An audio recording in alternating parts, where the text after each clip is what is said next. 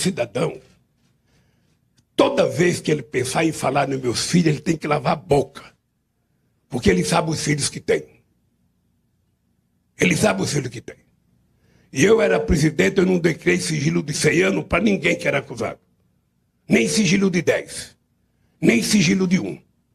Quem fosse acusado tinha que responder diante, sabe, dos mecanismos legais que tem que responder. Os meus filhos sofreram duas buscas e apreensão, todos. E até hoje não acharam um alfinete para culpar os meus filhos. O dele está escancarado pela matéria feita pelo UOL. Está escancarado.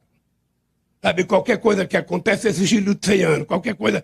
Uma bobagem, porque eu vou ganhar e vou quebrar esse sigilo.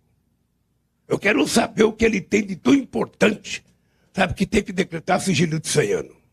Será que é para esconder o que o Queiroz fez? Será que é para esconder a rachadinha? Será que é para esconder uma compra de imóveis a 26 milhões em dinheiro vivo? Isso tem que ser investigado, é só isso. E se ele for honesto, como ele diz que é, quem não deve não teme. É, tem que ficar nu diante da justiça, diante do povo brasileiro, para provar quem é quem. Dali Lula! Dali moleque! Começando! Começando mais uma live do Conde aqui ao vivo! Ao vivo! Pela TVT de São Paulo! Menos 47! Jornalista livres! TV GGN! Querido Nacife, família Nacife! Saudações democráticas a todos vocês, condão de internet nova! tá pensando aqui? Internet nova! Olha, hoje veio aqui, eu, eu marquei, né? Boa noite para todos aí, obrigado pela presença, carinho e tudo mais, pelos coraçõezinhos. É, depois eu vou precisar dar meu pix aqui, viu? Porque internet nova não é, não é mole, não, viu? Eu nunca pedi nada para vocês, vou começar a pedir agora, viu? É, aí o cara veio, né? Trocou o modem ali, ó, tá vendo? Que eu até tirei o abajur e a planta a planta, minha planta agora tá, tá na noite ali, reguei, né? Claro, todo tá, tem um carinho nela. E tem uma outra internet aqui. Por falta de internet agora não vai ser. Se cair esse negócio aqui, eu já entro com a outra aqui. Você entendeu? Aqui é, é, é, é Bruce Lee. Uh! Gente, é, deixa, deixa, eu falar para vocês. É, hoje, hoje tem uma salada aqui, né?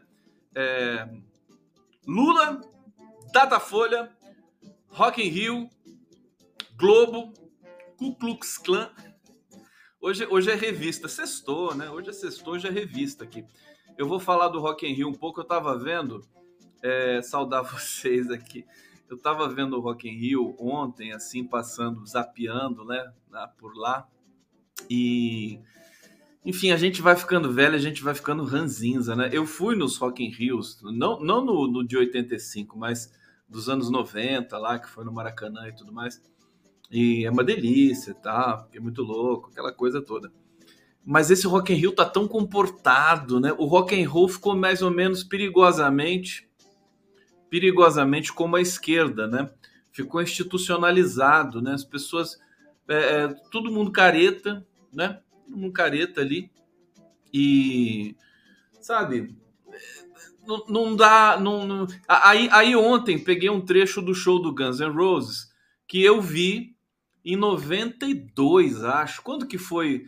O Guns N' Roses veio no Hollywood Rock ou no Rock in Rio nos anos 90? Nem me lembro mais. Era quando tinham lançado aquele filme do, do Exterminador do Futuro com a música do Guns N' Roses acho que é 92 ou 3, né? E enfim, tava lá o Exo Rose, eu cheguei pertinho dele lá e tal, ele todo jovem, né, potente. É, ontem, tadinho do Exo Rose, né? Ficou, eu acho que o Exo Rose podia até muda de gênero, né? Vai cantar bossa nova. Ele tá, tá não tá saindo a voz, ele virou um Chet Baker, né?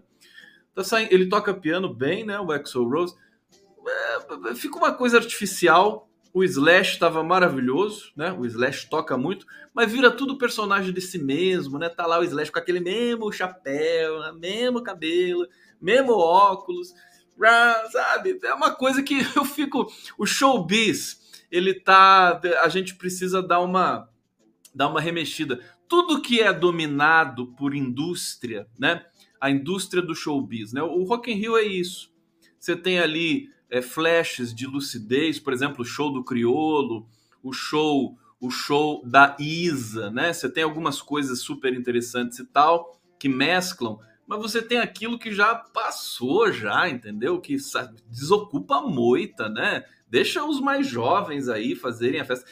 Tudo tecnicamente assim precário, né? Do ponto de vista. Ó, o Capital Inicial tem um clipe do, do Capital que está viralizado agora no Twitter, em que o pessoal manda o Bolsonaro para aquele lugar lá. Aliás, tadinho daquele lugar, né? Quantas vezes já mandaram o Bolsonaro para aquele lugar? Coitado daquele lugar, um lugar que é um lugar, enfim, uma zona erógena, aquele lugar, né? É um lugar importante. E eu, sinceramente, gostaria de preservar aquele lugar que vocês sabem, né? Aquela palavrinha, né? Aquela palavrinha. Eu posso falar agora é meia-noite, cu, né? Cu. Eu vou falar da Ku Klux Klan hoje também. É, e, e assim, e aí, aí você escuta o capital inicial tocando. Desculpa, com todo respeito, tem gente aqui que é jovem e tal, né? Aí eu escuto o capital inicial, os caras não aprenderam a tocar até hoje, cara. Sabe? Depois de tanto tempo, oportunidade para estudar, né? Olha, eu sou muito privilegiado porque eu sou amigo dos maiores músicos desse país. É, conversei aqui, estou me lembrando do Zé Paulo Becker, do, do, do do, do Chico Batera, que está agora entrando em turnê com o Chico Buarque. Chico Buarque agora está em João Pessoa. Falei com a Coral Pronder, estão lá em João Pessoa. Eles começam a turnê, daqui a pouco eles devem descer para cá. E, sabe, Chico Batera, Luiz Cláudio Ramos, entrevistei todos aqui. É outro, é outro nível. Pessoal do Rock in Rio, enfim, aquela festa, aquela coisa, tem os gritos lá de fora Bolsonaro e Bolsonaro vai para aquele lugar né? Que é divertido, mas eu não vou passar mais aqui, senão, a, senão a Globo vem aqui depois me pega. Aí o Atush, o Atush fica louco. O Atush não, não pode. Calma, ô Léo, calma, Léozinho. Vem cá, meu amor. Por que, que é isso que você fica tão nervoso com essas coisas? Olha só, o Vanner Boeri me ajuda a entender, tá dizendo aqui. Obrigado, Vanner. Por que o Lula não cresce nas pesquisas? É a grana e a falta de qualquer ética do Bozo que vai interditando as possibilidades? Olha, a, a resposta que, que os especialistas estão dando nesse momento é que o Lula bateu no teto, ele está em 45%. Aliás, eu estou até aqui com a nova pesquisa Datafolha, olha que coisa chique, eu botei aqui para vocês, olha que lindão. O Lula tá, veja, ele estava em 48 pontos é, em maio é, de 2022, portanto, maio, maio, junho, julho, agosto e setembro. Quatro meses. Quatro meses, né? Tava com 48, agora está em 45, está dentro da margem de erro. Né? Não dá para cravar, dizer que caiu de fato. Matematicamente, sim, mas está na margem de erro. É, Bolsonaro, você vê que dá até um sustinho, né? Porque ele dá uma crescidinha agora, né? Tava em 27 é, em maio e agora está em 34. Isso aqui é simulação de primeiro turno, tá? O Ciro Gomes broxou, né? tava aqui. Ele começou a querer, que ficou excitado, né? Tava quase ali no 9%, caiu de novo para 7%, vai ter que dar mais um vinho, enfim, vai ter que fazer mais um ritual que ele não sabe fazer, né? De rituais de acasalamento com o eleitor, né? Não consegue. Simone Tebet vai chegando, está empatada com o Ciro Gomes, daqui a pouco ela vai passar o Ciro Gomes, mas tem pouco tempo também, né? É, o balanço que os analistas fizeram agora dessa pesquisa da Datafolha é que Ciro e Simone empacaram. Eles usaram essa expressão empacaram. Aqui a simulação do segundo turno para vocês, ó. O Lula em maio tinha 55, agora tem 53, dentro da margem de erro. É, o Bolsonaro tinha 32, agora tem 39. O Bolsonaro subiu, evidentemente, com todo, com tudo que ele fez, desde o Auxílio Brasil, é, que, que na verdade não interferiu em basicamente nada nos eleitores de até dois salários mínimos, né? É, mas alguma coisa sempre pega e sempre tem também aquela campanha suja de fake news, né? É, a rejeição do Bolsonaro está em 51%, muito alta ainda, segundo essa última pesquisa Datafolha, que foi feita com 2 mil. 2 mil. É, quantos? Alguém lembra o número para mim? 2.500 eleitores, pouco mais, acho. É, nas, nas, nos dias 8 e 9, 8 e 9 de setembro. Portanto, pegando e medindo já um pouco da repercussão do 7 de setembro. Outra outra outro corolário, né? Outra outra explicação dos analistas ali do Datafolha com relação ao 7 de setembro do Bolsonaro. Também não causou é, mudança nenhuma. Né? O 7 de setembro, o Bolsonaro esperava, a campanha esperava que pudesse gerar algum tipo de fato novo, energia nova, não gerou nada. É, essa, essas diferenças que vão se aproximando, né, tanto no primeiro quanto no segundo turno, é fato que o Bolsonaro subiu. Né? Aliás, está acontecendo um fenômeno é, diferente agora, importante, relevante, que é o Ciro está desidratando, está murchando e pasmem, eleitores do Ciro estão migrando para Bolsonaro, né? O número oficial é que 30% dos eleitores do Ciro, é, dos que tão, estão desistindo do Ciro nesse momento, estão indo para Bolsonaro. Você vê que coisa impressionante. O Ciro realmente se sujou, né? Se enlameou completamente nesse, nesse período macabro da vida dele. Ele vai ter de passar muito tempo em Paris né, para ter coragem de se olhar num espelho brasileiro de novo no futuro próximo, né? Ciro Gomes se inviabilizando completamente, desidratando e vai cair atirando como todo bolsonarista, né? Diga-se de passagem. Eu estou muito triste hoje também porque é, o assassinato de um eleitor do Lula é, numa cidade do interior do Mato Grosso é absolutamente é, é, é, triste demais. Hoje eu recebi até uma mensagem de uma queridíssima amiga minha dizendo assim: Conde, você está triste. Sim, é óbvio que eu estou triste. O, o, o bolsonarista deu 15 facadas, 15 facadas no é, petista. Vou ler a matéria, vou ler no, os nomes deles para vocês aqui daqui a pouco é, mas 15 facadas e uma machadada no pescoço. Ele queria arrancar a cabeça do. Olha, isso, isso é terrível, né? Terrível dizer isso. Arrancar a cabeça do, do que era amigo, que era, que era colega de trabalho dele, né? Colega de trabalho.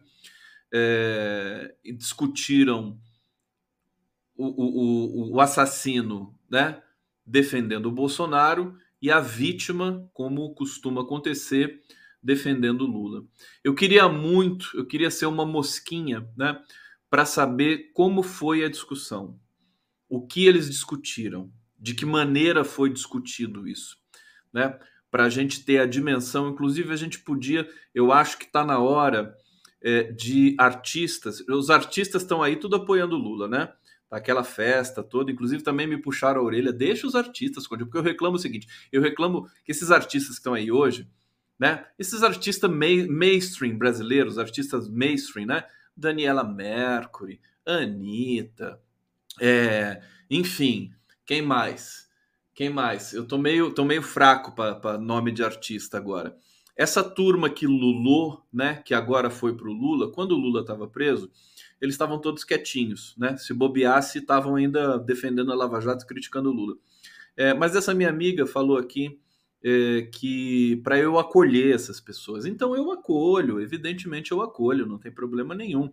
Agora, não posso perder viagem, dar uma provocaçãozinha de basicamente. Agora, eu vou levantar uma coisa para esses artistas, é o seguinte, tem que fazer, queridos artistas.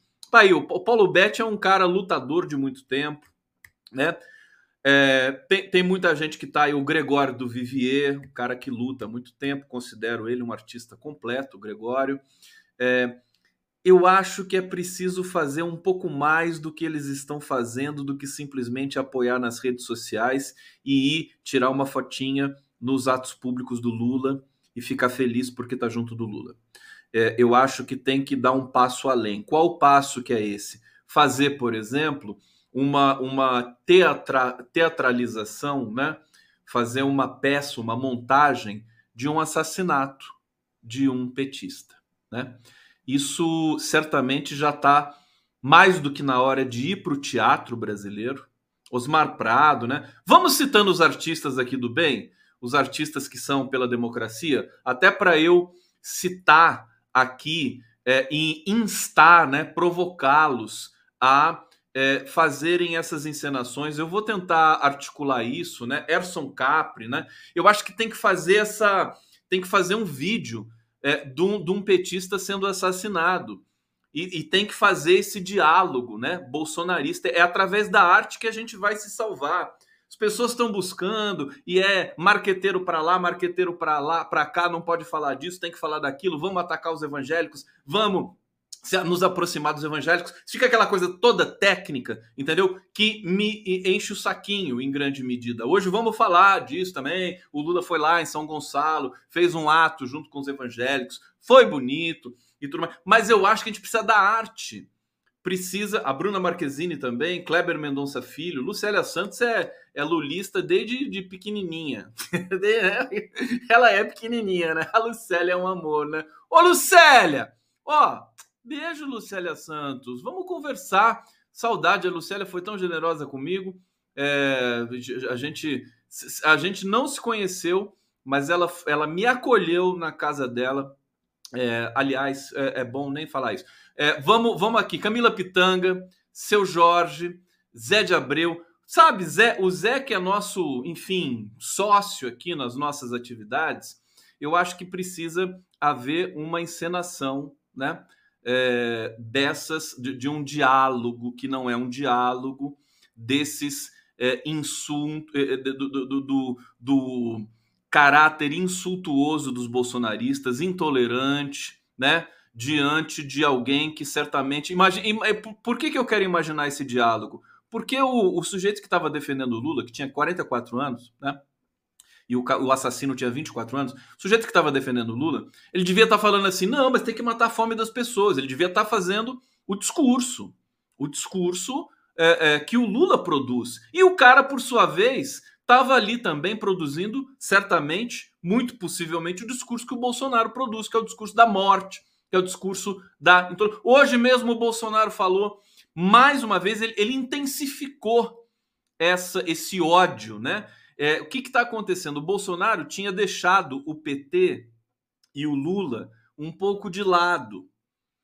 O Bolsonaro tá, e eu conversei isso com os especialistas ali do, do, Observatório das Eleições que falam isso com propriedade, com estatística, com base concreta, né? E é fato porque eu estou acostumado a, ler todos os, os jornais, enfim, tô, tô sabendo o que está acontecendo. Mano Brown, MC, é isso mesmo. É, é, é, é o, o, o, o, Bolsonaro. É, agora até perdi o que eu estava falando aqui. Música! Música! Vocês entendem, né? Não vou, não vou ficar disfarçando mais, não. Às vezes eu, eu sou bom para disfarçar, né? Eu esqueço assim e tal. Aí começo, enrolo vocês e vou para outro, outro lugar, assim, e depois lembro lá, mas eu não vou mais. Agora, quando eu esquecer, eu vou falar assim: não, esqueci mesmo, que se dane, que quem, quem quiser reclamar, que reclame. É, é, vou lembrar. Mas é, imagina, é, o, hoje mesmo, então, lembrei, pronto, lembrei. É, o, o Bolsonaro, ele tá ele parou de. ficou esse tempo todo, como o Ciro Gomes estava atacando o Lula e o PT de maneira absolutamente violenta, ele não se deu o trabalho de fazer isso. O Ciro Gomes estava fazendo o serviço para ele. Né? O Ciro Gomes estava fazendo o serviço para o Bolsonaro, atacando o Lula e o PT todo dia, todo momento, toda hora. E isentando o Bolsonaro, deixando o Bolsonaro de lado. Eu falei para vocês que assim, quando, quando o Ciro Gomes critica o Bolsonaro, quando o Ciro Gomes fa fala, soa falso. Porque o problema do, do Ciro Gomes não é o Bolsonaro, é o Lula. Calma que eu já vou colocar na vinheta, deixa eu completar esse raciocínio aqui. Ora, é, a, e, e, qual que era o inimigo? Qual que o Bolsonaro tinha postulado, Bruno Galhaço, né? É, tinha postulado um outro inimigo, que era o STF, o Alexandre de Moraes, o, o TSE, né? O inimigo real do Bolsonaro no discurso do Bolsonaro não era o Lula. Não estava sendo o Lula. Estava sendo o STF. Vocês sabem disso. Vocês sabem disso. Tá certo? É, ah, o que, que aconteceu agora? Como está chegando próximo das eleições, o Bolsonaro está ele, ele tá sendo orientado pelo marketing tradicional, né, a atacar o Lula, né? Agora fala, falaram assim para ele: deixa de atacar o STF, agora volta a atacar o Lula. Agora é hora de atacar o Lula. Então é isso que ele está fazendo, muito mais forte. E hoje, depois desse assassinato, ele está atacando Lula com muito mais virulência. Eu vou trazer essa matéria para vocês aqui. Vamos lá! Flávio do Conde, aqui no chat. Obrigado pela presença. Desculpa a minha gritaria, mas é isso mesmo. O condão é o condão da gritaria. É, aqui, Maria Maria Dolores Gonçalves Alves Alves também estou me perguntando, cadê os artistas que estão com Lula? Acredito, pessoal, que é preciso mais empenho Lula no primeiro turno. Falar nisso. Olha, olha o que eu ganhei. Olha o que eu ganhei. Hum, tá cheiroso ainda. Olha só, eu ganhei essa bolsinha. Essa pochetezinha. Olha só, ela abre. Olha aqui. Tá. Ela tem bolsinhas do lado. Estão vendo? Aqui desse lado. Que coisa. Tem até um cartãozinho aqui. Olha só. Dodora Arts, feito com o coração. Tá aqui o telefone da Dodora. Vocês estão vendo aí o telefone da Dodora? Tá aqui, depois vocês congelam e podem anotar. Podem anotar aí. Dodora, ó, meu beijo para você. A Dodora me mandou, pediu meu endereço para mandar. A Dodora deve estar tá assistindo aqui a live do Conde. Querida, ó, amei. Eu amo essas coisas, amo os presentes que vocês me dão. É, aqui a estrelinha do PT. Vou, vou, guardar, usar com todo carinho. Com todo... Vou votar com ela, né? Vou votar com essa bolsinha aqui. Que coisa mais linda. Vamos lá. Você tá aí, Dodora? É, mas vamos lá. É, deixa eu voltar para o bate-papo aqui. Obrigado, Ana Cecília, aos Trejés e Loireda, como sempre. Salvador Batista, aqui está dizendo que se depender da Bahia, Lula será eleito no primeiro turno com mais de 70% dos votos válidos. Ainda bem que outubro é logo ali. Obrigado, obrigado, obrigado, obrigado. Aqui vamos ver Ieda Nascimento, Marieta Severo, Marieta Severo, né? Maravilhosa Marieta, Chico César, Chico César, B22? O que, que é isso? Ah, não, isso aqui pensei que era o nome de uma banda. É o, é o Verme. É o Verme, o Pestilento. Aliás, o meu programa continua valendo. É, se você que, é, você que é bolsonarista, que vai precisar, depois de, depois de outubro, né? Vai precisar de uma reciclagem, né? De uma recalchutada na sua vida mental, intelectual, política, social, profissional, né?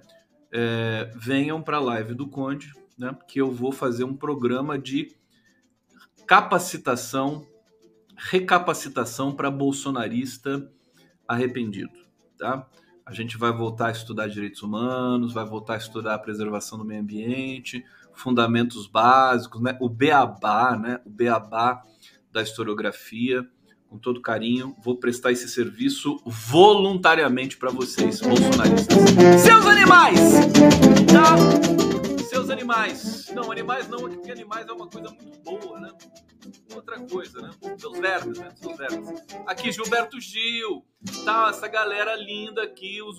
vamos fazer esse teatro, viu? Vamos fazer essa representação. Camila Pitanga, tá aqui. Coisa mais linda né, os artistas precisam dar essa resposta. É, vamos começar com vamos começar com o Datafolha. Deixa eu trazer aqui pelo menos uma reflexão é, do Datafolha que foi é, publicado hoje. Né? Lula mantém 45%, Bolsonaro vai a 34% é, no primeiro turno.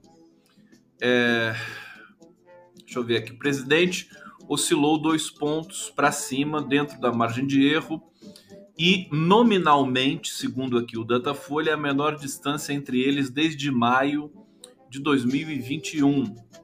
É, perguntaram aqui antes por que, que o Lula não cresce? Olha, o Lula não cresce porque ele bateu no teto. Né? 40, 45% é, é uma enormidade para um país como o Brasil, concorrendo com um adversário bandido, miliciano, genocida, que usa a máquina em favor próprio, corrupto, né? É complicado você é, é, tá num, num, num pleito, tá numa contenda com um cara dessas características, né? Eu até venho dizendo aqui, se não fosse, se, se fosse outro candidato no lugar do Lula, a gente estaria perdido. Era mais quatro anos de Bolsonaro. Que ele ia passar um trator com a máquina, porque você vê, é da ordem de bilhões, bilhões de é, dinheiro que vai diretamente do nosso bolso, porque é, é imposto que nós pagamos, para financiar a campanha desse vagabundo, né, do Bolsonaro. É, tanto que essa fala do Lula inicial para o Bolsonaro lavar a boca antes de falar dos filhos do Lula, ver o Lula defendendo os filhos é bonito, né? Gente, eu conheci, conheci o, o conheci o, o, como é que é o nome do meu Deus, porque a gente se confunde, o pessoal Fábio, conheci o Fábio e o pessoal chama ele de Lulinha, mas não é, ele é o Fábio, né? O Fábio é, é fantástico, ele parece com o Lula ainda, tem é até emocionante conversar com ele e inteligente, muito inteligente. E, e os filhos herdaram do Lula esse caráter e essa fibra, viu? Herdaram, e sofreram muito, como o Lula está dizendo. Então, eu acho lindo quando o Lula é, defende os filhos, né? Desse jeito, adorei, fantástico. Quer dizer, é o contraste absoluto daquilo que acontece com Bolsonaro. É, me lembro, quando entrevistei o Lula, eu queria colher depoimentos dos filhos para fazer uma surpresa para o Lula, né? Era dia dos pais, né? Quando a gente fez a entrevista. E, e aí eles não eles foram muito gentis comigo, né? Falaram que iam gravar e tal, mas acabaram não gravando. Quem gravou foi a Lurian, que ficou uma mensagem linda também. A Lurian é uma figura muito bacana, extraordinária também. E, e aí o Lula me falou, porque quando ele viu a mensagem da Lurian na nossa entrevista, na nossa live, que foi surpresa para ele, né? É, ele falou assim que, que falou você deve ter pedido para os meus outros filhos e eles não quiseram gravar, né? Eu, eu, eu falei para ele exatamente, Lula, foi isso mesmo. Falei, é, porque eles estão são muito machucados, eles não gostam de se expor, né? Não gostam de, é, em função de, de todas, é, é de, de, toda a retaliação que eles sofreram, que a família toda sofreu durante os 40 anos, né? De vida pública do Lula, é uma coisa assim terrível. Mas olha, eles estão fortíssimos, todos eles fortíssimos. Eles têm aquela coisa que o Lula tem. A dona Lindu passou para o Lula e o Lula está passando para os filhos dele também, junto com a Dona Marisa, evidentemente, né? Que a gente tem sempre que lembrar com muito carinho, com muito amor.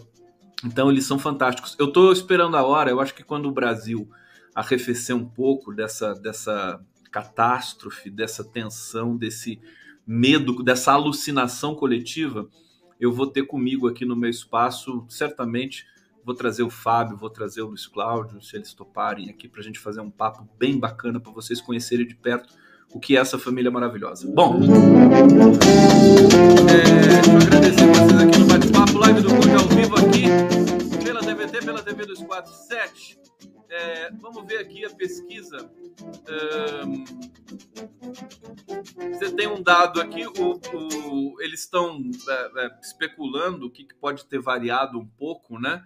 É, na verdade, deixa eu trazer o dado aqui. Eu tinha falado 2.500, né? O Datafolha ouviu 2.676 pessoas em 191 cidades.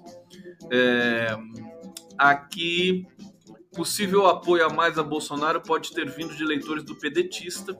Olha só, tá no Datafolha, hein? Vou ler de novo para vocês. O possível apoio a, a mais a Bolsonaro pode ter vindo de eleitores do pedetista dado que os brancos e nulos ficaram em 4%, os indecisos oscilaram para 3%. Então, o que, que aconteceu? O Ciro Gomes caiu dois pontos. Vou botar na tela de novo aqui para vocês. Ó.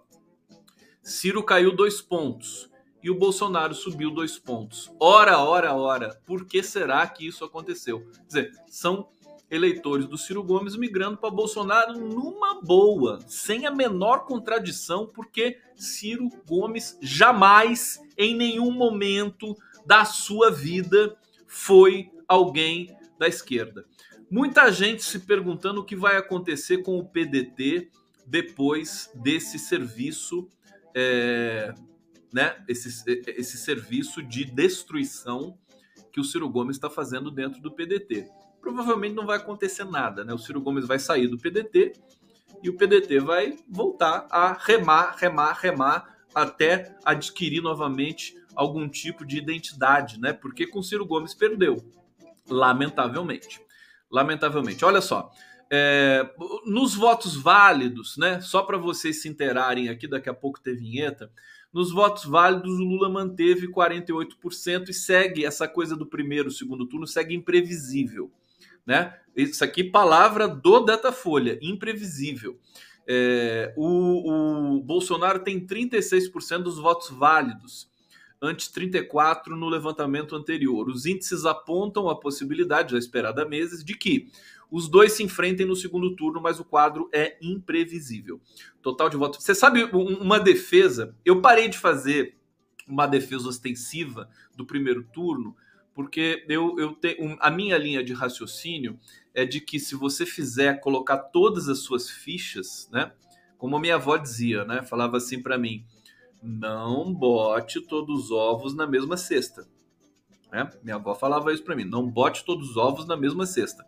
Aliás, não bote ovos, afinal você não é uma galinha, né? Minha avó falava isso para mim. Minha avó corintiana. Né? Eu, enfim, eu realmente não botei ovo em nenhum lugar, né? Nenhum lugar. Eu compro os ovos que eu consumo, né? Vocês também? É por aí. Então, assim, essa coisa de não botar os ovos na mesma cesta tem a ver com o fato de que é, se você fizer uma defesa ostensiva do, da vitória no primeiro turno é, e ela não vir, ela não vier, é, o segundo turno a gente vai entrar com sabor de derrota. Agora eu já estou vendo vários analistas dizendo isso que eu estava dizendo lá há um tempão atrás, né? já estão dizendo isso agora. Veja, nós temos de fazer um, temos de equilibrar, né? Equilibrar. É óbvio que tem de buscar a vitória no primeiro turno, mas vamos trabalhar com a hipótese do segundo turno que é, aparentemente é aquela que vai, né? A gente percebe que existe uma consolidação desses números. É, é, é aquela coisa, se o Ciro desidratar de uma vez, se ele cair para baixo da Tebet e cair lá para, né? O, o, por exemplo, qual que é a análise de hoje, com essa pesquisa de hoje do Datafolha? O Bolsonaro está torcendo furiosamente para o Ciro Gomes nesse momento. Furiosamente. Né? O Ciro, quanto mais o Ciro tiver é, é, voto, melhor por Bolsonaro, porque leva para o segundo turno. Por isso que o, eles não fazem nada de maneira não pensada. Por isso que o general Heleno compartilhou a publicação do Ciro Gomes. Por quê? Porque é, é, pelo menos em nichos do eleitorado do Ciro e do Bolsonaro, eles fazem essa convergência, essa conversão. Né? Então, alguém que pode eventualmente estar na dúvida, né, o Bolsonaro compartilhando um post do Ciro Gomes, ver os dois trocando afagos, como naquelas fotos do debate, né? Você é, percebe que pode haver ali uma, uma sobrevida do Ciro Gomes, justamente porque interessa ao Bolsonaro para levar para o segundo turno. E a Simone Tebet também, por sua vez, é uma situação também é, aberta nesse sentido. Ela está com 4%, aparece com 5% em algumas pesquisas, possivelmente vai crescer mais um pouco, porque tem esse apelo da mulher, mulher que vota em mulher e não sei o que. A Simone Tebet é um desastre, né? Francamente, né? Ela é, é uma senadora respeitável, uma candidata a presidente da República. É uma loucura. Só o PMDB mesmo, o MDB, fazer uma loucura dessa. E tá lá. O MDB tem capilaridade no país inteiro, evidentemente, né? Pode ser uma negação. Podia ser até o Tiririca, né? Quem mais, né? Podia ser até o. Vamos pensar numa pessoa bem idiota para botar no simular no lugar da Simone Tebet? Quem? Quem que poderia ser? É uma pessoa absolutamente anulada, assim, né? Que não tem nada com nada, né? Alguém pode me dar um exemplo de uma pessoa assim no Brasil que seja semi-pública? Quem? Alguém? So... Não, Soraya já tá lá. Já tá lá. A Soraya já está lá. Então tem que ser uma outra, uma outra figura. Danilo Gentili. Ah, não, Danilo Gentili, se ele se candidatar. Regina Duarte, pronto, Regina Duarte. Regina Duarte. É, teria a mesma coisa da. Da. Da. Simone Tebet. Teria o mesmo, mesmo. Colocar qualquer nome ali. Qualquer nome, né? Bota do, do hipopótamo Julião, do zoológico lá de São Paulo. Vai ter os 5% da Simone Tebet. Enfim, não vou avançar nisso, porque é trabalhoso demais aqui, a gente acaba ca caindo em, em, outras teias discursivas, mas deixa eu dar sequência aqui nessa análise para depois colocar a vinheta. É, desempenho dos candidatos do pelotão inferior na corrida vem sepultando as chances de Lula vencer no primeiro turno. É, segundo Datafolha, alimentadas pelo próprio ex-presidente que disse nessa semana que falta só um tiquinho né, para ele vencer no primeiro turno. E aí eu, eu, vou. O último comentário antes da vinheta, né? É, o, o que, que argumentam, não especialistas, mas melhor do que especialistas, as pessoas diretamente afetadas por todo esse processo, que são profissionais, professores, filósofos, enfim, que eu tenho entrevistado aqui ao longo desses tempos aqui, nas nossas, nos nossos podcasts e tudo mais. É, eles dizem que é, no primeiro turno, como todos os deputados, todo o legislativo vai ser eleito no primeiro turno, é, esse pleito né, específico é, vai ser defendido por todo, todos os eleitos, não importa de direita ou se de esquerda. Então o Bolsonaro não vai poder contestar o resultado no primeiro turno, nem se ele for um resultado apertado. Tá certo? Veja, não é a minha posição, eu estou citando a posição que está no mercado das teses aí, tá certo? No mercado que está nas teses que a gente vê pelas redes sociais e pelo dia a dia. Então, por isso seria interessante, seria importante ganhar no primeiro turno para evitar o recrudescimento, a violência que pode, pode acontecer no segundo turno. Porque no segundo turno, segundo essa análise, as, o, o, Bolsonaro iria usar de artifícios também mais criminosos ainda, né? Ia ter aquela chance, ia ficar assanhado, né? A gente poderia ter muitos problemas. De fato, e nisso eu concordo com o segundo turno. O detalhe é que a gente não pode ter medo agora dos processos. Não é hora para a gente ter medo. É muito medo acumulado, né? É, é, na campanha do Lula eu percebo que eles são muito inteligentes, são muito é, sensíveis, não são dogmáticos, o que é uma coisa fantástica, estão de parabéns, mas existe uma síndrome do medo ainda, né? O risco, medo de falar isso, medo de usar a palavra tal, não pode ser assim. Eu acho que faltou uma consultoria de origem diferente, não só da publicidade, nem do marketing político, e nem dos políticos tradicionais que estão um pouco defasados com a chegada das redes sociais. O Janones, o Janones, com todo respeito, ele é um cara das redes sociais e só, né? É o cara que tem lá os seguidores dele, tá? É, é, é, sabe? Tem até cifras de, de uma certa truculência necessária que a esquerda perdeu, né? Mas eu tô falando da linguagem, tô falando do sentido, tô falando de uma coisa um pouco mais refinada do que essas discussões. Eu queria participar de uma reunião do, do, da Glaze, do PT, do Mercadante. Eu vejo o Mercadante ali com a, com a mesma cara sempre ali. Né? O Mercadante é muito sério, né? Aquela mesma cara lá, né? Bravo. Aí tá lá, todos sentadinhos ali, e o Lula falando, aquela coisa. Sabe? Bota uma energia nova nisso, por favor. Né? Tem que botar, não, não quero nem, não precisa me chamar. Chama uma outra figura aí para botar um para botar uma pilha, né? Para não ficar uma coisa assim muito repetitiva. O Lula não gosta disso, eu conheço. Sabe? Gosta de novidade. Então, acho que precisa ter uma análise um pouco mais refinada dessas questões. Então, assim, a questão do tom. Se você fica evitando, tanto que deu aquela, aquele problema lá no, no debate da Band. Né? O Lula não estava querendo ir naquele debate. Isso foi aí, tá, tá publicado em vários lugares aí, bastidores e tudo mais. E a gente percebeu que ele não estava querendo ir no debate. É, porque é um debate mal ajambrado, né? É, é, é um lugar que você vai para perder realmente, né? Não, não, não tem vantagem. É, é, e aí o que acontece? Aí vem aquele monte de limites. Não, tu não pode falar nisso, né?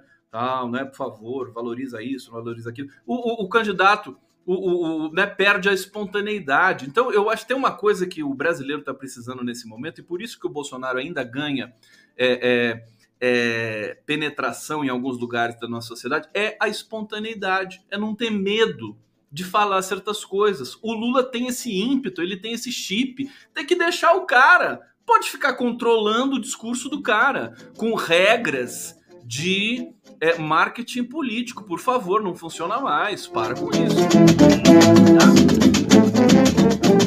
Bom, olha só. Ô, Anelisa Morelli, eu vou brigar com você, viu, Anelisa Morelli. Olha o que, que a Anelisa Morelli faz aqui, ó. Quer ver? Ela colocou um super chat aqui 100 reais. É doida. Cadê você? Eu vou botar meu Pix aqui, ô Anelisa. Depois você, né? Porque senão eu não vou conseguir botar na tela. Que é muito comentário e eu não consigo botar esse super chat da Anelisa aqui. Deixa eu ver. Aqui tá aqui. Esse de dois eu consigo. Ela é doida. Ela fica botando superchat aqui. Ah, põe dois, não sei o que, não sei o que. Olha, Elisa, o que, que você tá pensando da vida, hein? Que negócio é esse? Tá linda, Elisa, aqui. Essa foto aqui tá fantástica. Deixa eu ver se eu acho outro superchat dela aqui, vermelhão de 100 pratas. Cadê você? É muito comentário, viu? São milhares. E aí meu dedinho tá aqui tentando chegar lá, mas não chega. Que coisa absurda. Mas tá aqui. Obrigado, viu, Anelisa? Você é um amor. Tô na dívida com você. A gente vai conversar, já já a gente vai se falar é, no Viva, né? Pra gente, pra gente, enfim, botar, matar saudade e combinar algumas coisas aí, ó. Beijo muito grande para você, obrigado, você é muito carinhosa, muito bacana, uma mulher corajosa, né? E eu, eu sei de tudo, eu vejo tudo que você me manda, eu sei o quanto você trabalha em luta também da democracia é, e, enfim, de tudo, de tudo, por tudo que a gente luta, né? Por tudo que a gente luta, sobretudo na sua área, que é a área da psicologia. Um beijo muito grande para você. Bom, é, vamos seguindo aqui na sequência. É, sobre pesquisa. Deixa eu ver. Não, tá na hora do. Tá na hora do. Tá na hora da vinheta. Tá aqui. Live do.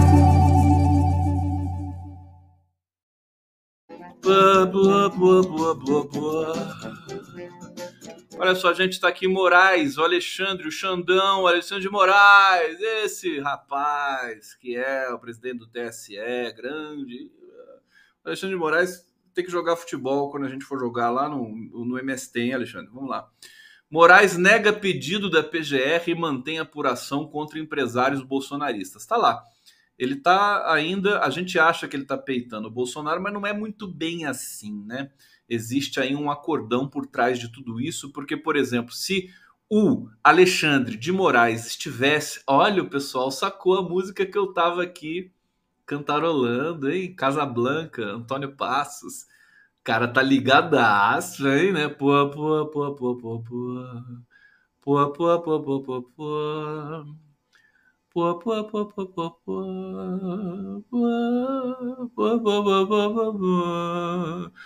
As time goes by. É isso, Casablanca. Né? O Humphrey Bogart falando para. Como é que é o nome daquela atriz mesmo, né? É, é, é, o, que, é o que falam pro, pro falaram pro Ciro Gomes, né? Nós sempre, nós sempre teremos Paris. Sempre teremos Paris. O Humphrey Bogart com aquela voz rouca, sempre teremos Paris. É, quem que é? A, é uma princesa, né? Que fez o papel da, lá, em, lá em Casablanca. Aquela Ingrid Bergman, isso. Não é, não é a princesa, é a filha do Ingmar Bergman, né? É, e aquela cena final tão bonita. Vocês são muito sabidos. Vocês são muito sabidos aqui nesse. Mas não tá certo aqui. Não tá certo aqui. Vocês sabem demais. Não posso nem cantarolar uma coisa aqui em privado que você já fala, ah, Casablanca. Tá bom, pelo amor de Deus. Que que é isso, né, cara? Que pessoal, impossível. Que, que coisa maluca. É, vamos trazer aqui essa notícia do Alexandre de Moraes, né? É, ele rejeitou hoje né, um recurso da PGR é, contra investigação que mira empresários bolsonaristas. Horas antes, em manifestação enviada a Moraes, a vice-procuradora Lindora, que já ficou famosa, já, né? Lindora Araújo, defendeu o trancamento da apuração sob a alegação de que inconstitucionalidades e ilegalidades foram cometidas durante sua tramitação. É, eu quero só fazer um alerta com relação a isso, que é o seguinte: é, por que, que eu não posso dizer que o Alexandre de Moraes está peitando o, o Bolsonaro, está indo para cima do Bolsonaro? Porque o Bolsonaro acabou de cometer a sequência inacreditável de todas as violações possíveis nesse 7 de setembro e não vai acontecer nada com ele. Né?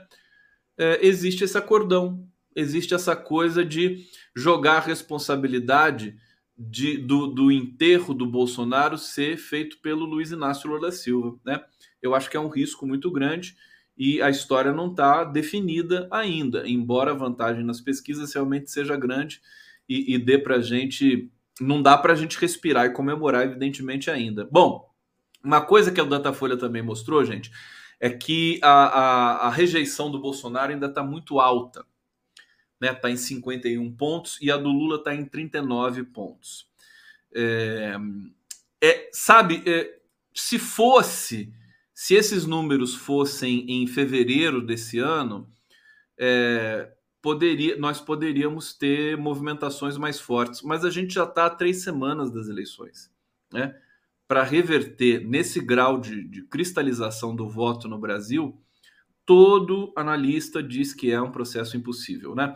Eu acho que a vantagem do, do, do Bolsonaro nesse sentido é de realmente que a eleição está caminhando para um segundo turno. Tá? É incerto. Eu prefiro, nesse sentido, ser conservador é, e achar e, e, e postular que a eleição vai para o segundo turno, porque se o Lula ganhar no primeiro, aí é lucro né? É lucro. É uma questão de, de ordem psicológica, né? Da gente se preparar, se defender psicologicamente. Bom, aquilo que eu tinha falado para vocês, gente, do Bolsonaro depois desse assassinato, aliás, eu preciso dar também essa nota do assassinato para vocês, né? Que é muito importante, que é uma coisa hedionda, é uma coisa é, que atingiu um nível ainda mais mais intenso né, do que o assassinato de Foz do Iguaçu, eu vou ler um trecho aqui para vocês, né? O autor do crime chama, se chama Rafael de Oliveira, 24 anos, passou por audiência de, de custódia é, na Justiça do Mato Grosso e ele está com prisão preventiva decretada. Ele confessou, segundo a polícia, ter matado a facadas o colega de trabalho Benedito Cardoso dos Santos, 44 anos, depois de uma discussão política. De acordo com a polícia, o autor tentou decapitar a vítima e, após o crime, ainda filmou o corpo. Ele tentou decapitar a vítima com um machado, né? Vamos esperar é, é, algumas. Aqui eu tenho uma foto da faca que ele usou. É, tá aqui. É uma foto que a polícia publicou. E é, é, impressionante né, o que está acontecendo com o Brasil. Você sabe que depois de um, de um evento desse, o que se espera, o que se esperaria de, de alguém como o Bolsonaro, evidentemente ele jamais ele fez o contrário, né? Mas era ir para a televisão, fazer um apelo, né? Para que as pessoas preservem a vida, que deixem para colocar suas opiniões nas urnas, tá certo? Que produzam o debate, mas o Bolsonaro não fez nada disso e, de uma certa maneira, a imprensa corporativa está chancelando essa decisão do Bolsonaro. É como se ela tivesse subscrevendo. Por quê? Porque era, era o caso de, por exemplo, o Jornal Nacional de hoje, que gastou 15 minutos falando da rainha Elizabeth, né? Da morte da rainha, porque passou assim, parecia que, né? Parecia que não tinha Brasil na editoria do, do Jornal Nacional. Agora, era o caso do Jornal Nacional fazer um editorial, sabe? Tá, tá, chama o Ali né? Para falar diante das câmeras. Uma coisa gravíssima que o fato de o Bolsonaro não aparecer em cadeia nacional pedindo para que os seus eleitores se contenham na produção da violência, praticamente coloca a Rede Globo como conivente, como cúmplice desse processo de violência. Né? Amanhã, se a Folha de São Paulo não publicar um editorial de primeira página, como ela já fez em alguns momentos críticos da nossa história, né?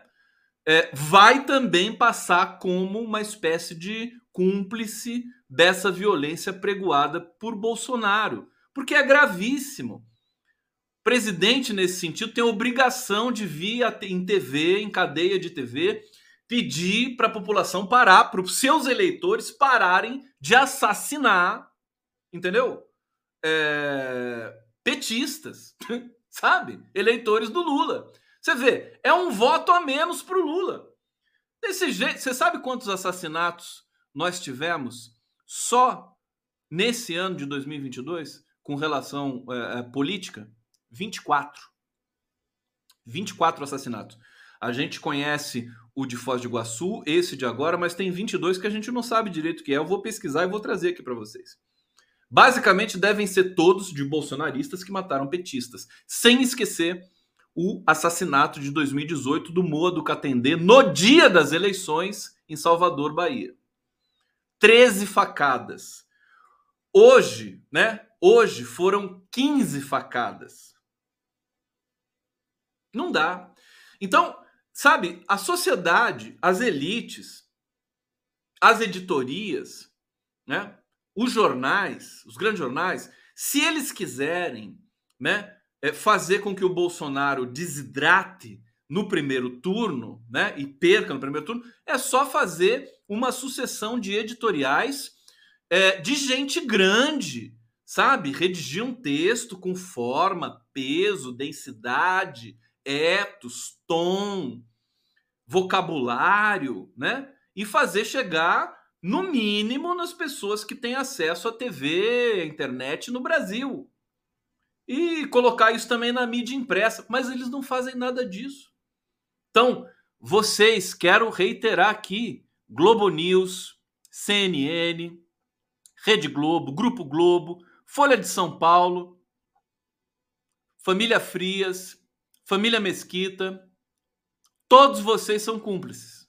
Todos vocês são cúmplices. E olha, francamente, vocês não merecem nem um cara como Lula para restabelecer a ordem nesse país.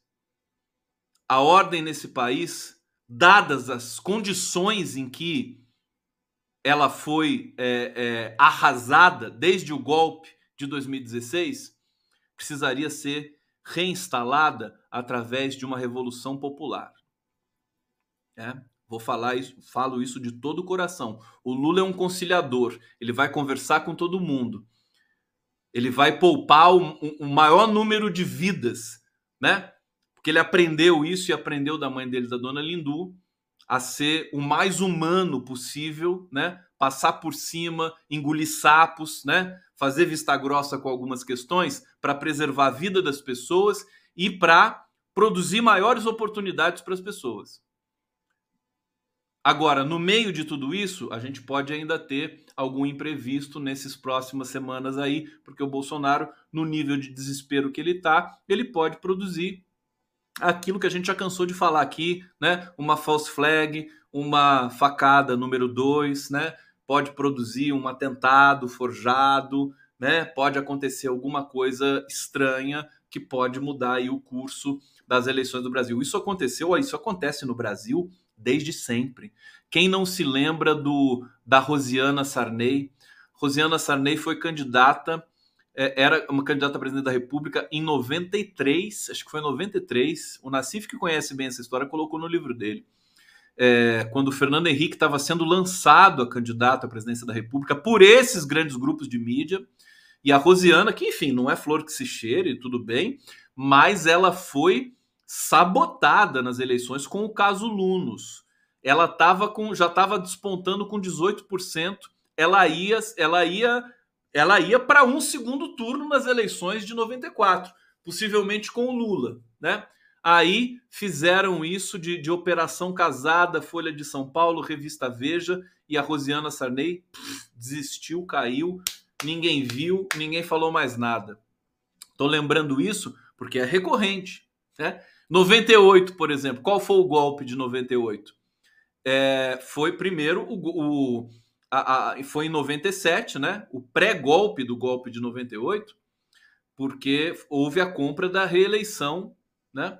É, pela Câmara Federal, projeto de lei que o Fernando Henrique aprovou na base do, da, do, do, do trator, né? Tratorou o Congresso. E como é que ele tratorou o Congresso? Comprou os votos. Foi público e notório, custava 200 mil reais cada voto. Sérgio Mota, Sérgio Mota, que era o operador, Sérgio Mota era o Eduardo Cunha do PSDB daquele período. Sérgio Mota que cuidava dessa parte financeira da compra de votos para a reeleição. Isso foi público, Folha de São Paulo publicou, inclusive Fernando Rodrigues, que hoje toca o site Poder 360, foi ele que descobriu essa, essa questão e colocou lá. Né? É, olha, é, depois, e, e, aí isso foi o pré, né? Aprovou a reeleição para o Fernando Henrique ser candidato de novo, para o Lula não ganhar, para o Lula não chegar, né? É, e aí o que aconteceu? Também, às vésperas das eleições de 98, o governo Fernando Henrique sustentou o câmbio artificialmente, é, o câmbio né, real dólar, é, fez isso, todo mundo avisando que aconteceu uma tragédia. Ele assumiu, ah, ganhou as eleições no primeiro turno com a ajuda da mídia, é, assumiu né, o seu mandato, novo mandato em janeiro. Acho que já em janeiro houve a max desvalorização do real, que muitos tucanos tiveram informação privilegiada e ganharam milhões, se não bilhões, na Bolsa de Valores de São Paulo. Esse é o Brasil. Né? Em 2002, eles não conseguiram, não, de, não teve tempo de fazer um golpe. Né? Tentaram de tudo quanto é jeito. Tentaram de tudo quanto é jeito. Mas o Lula estava muito forte. E aí a gente já conhece a história. É isso. Vamos lá na live do Conde aqui nessa sexta-feira, sextou. Deixa eu agradecer vocês aqui. Estamos chegando no final da nossa live. Deixa eu anunciar o que, que vai ser amanhã. É, o nosso. Eu não falei da Ku Klux Klan, né? Mas também não vou falar, não. Pronto, chega, não vou falar. E quem quiser reclamar, vai reclamar pro Atush. Ele liga pro Atush lá e fala: ah, o Conde falou que ia falar, não falou. Pô, vou lá. E daí ele, ele vem me dar bronca depois aqui. Não tem problema nenhum. Olha só, é, Leonardo, Leonardo Atush, meu querido amigo, Tarcísio, cadê o Tarcísio? Nunca mais apareceu aqui para falar com a gente. Jordão, tudo bem com vocês? Olha, tem uma coisa, a série da cultura, né, que eu sou apaixonado, que é a série é, Independências, dirigida pelo Luiz Fernando Carvalho. Quem não conseguiu ver a série neste eu vou, eu vou botar até o, o clipe aqui para vocês, ó.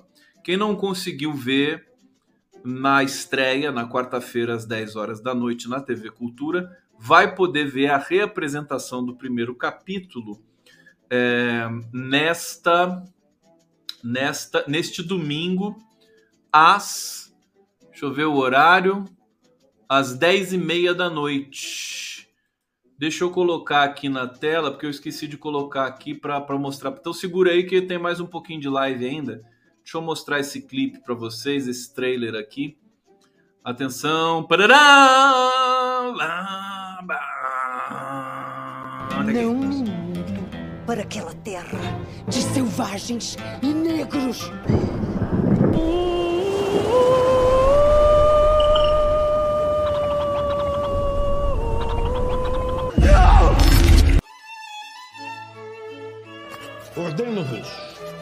Guerra ostensiva aos selvagens. Um brinde. Os escravos são os pés e as mãos do Brasil. Essa terra tem futuro. Não perca, domingo, 10 e meia da noite, a reapresentação do primeiro episódio de Independências, a nova dramaturgia da cultura. O negro chorou. Aí, Independências, maravilhoso. Quem não pôde assistir, por favor, assista, tá? Nessa, nesse domingo. E, é, antes que eu me despeça de vocês, que mais que eu ia dizer? Assim, amanhã, quem eu vou receber no Prerrogativas? Quem? Quem? Alguém sabe? Se alguém souber, vai ganhar um beijo no cangote do condão. Alguém sabe quem eu vou receber no Prerrogativas amanhã? Dou-lhe uma. Dou-lhe duas. Não, ninguém sabe. Vocês não sabem nada. Vocês são muito sabidos, mas não sabem nada. Né? Sabiam aí da, sabiam do, do, do, do Humphrey Bogart, do, do Casablanca, mas agora vocês não sabem quem vem no Prerrogativas amanhã. Eu vou colocar para vocês aqui é o Silvio Almeida. Silvio Almeida, queridíssimo, o negro e a independência. Silvio Almeida é um dos maiores pensadores brasileiros da atualidade, figura fantástica, querida, e vai estar comigo amanhã no Prerrogativas. E alguém falou Lenny Streck aqui, o Lênio vai estar através de vídeo, sim, né? Vou dar um spoiler aqui, né? Muitas mensagens muito bonitas para o meu querido Silvio Almeida, que eu recebi de vários intelectuais do país que vão participar através de vídeo gravado na live de amanhã. Então convido todos vocês, 11h30 da manhã, ao vivo pela TVT de São Paulo e também por todas as redes pelo Pool da Democracia, que são as redes que me acompanham aqui e que eu acompanho na nas redes sociais, que são Jornalistas Livres, GGN, Prerrogativas, TVT, TV 247, é, o Opera Mundi, é, Poder 360, enfim, nós compomos aí esse pool de é, canais do YouTube democráticos que é, preservam e zelam pelo debate público de qualidade no Brasil. Obrigado a todos vocês, um beijo muito grande, sextou, descansem. É, cuidado para não brochar, né? Não brochem, né? Mas se brochar não tem problema nenhum, brochar faz parte da vida, tá certo? E a gente se vê amanhã no Prerrogativas, tá bom, meus amores? Um beijo muito grande e até. Ei!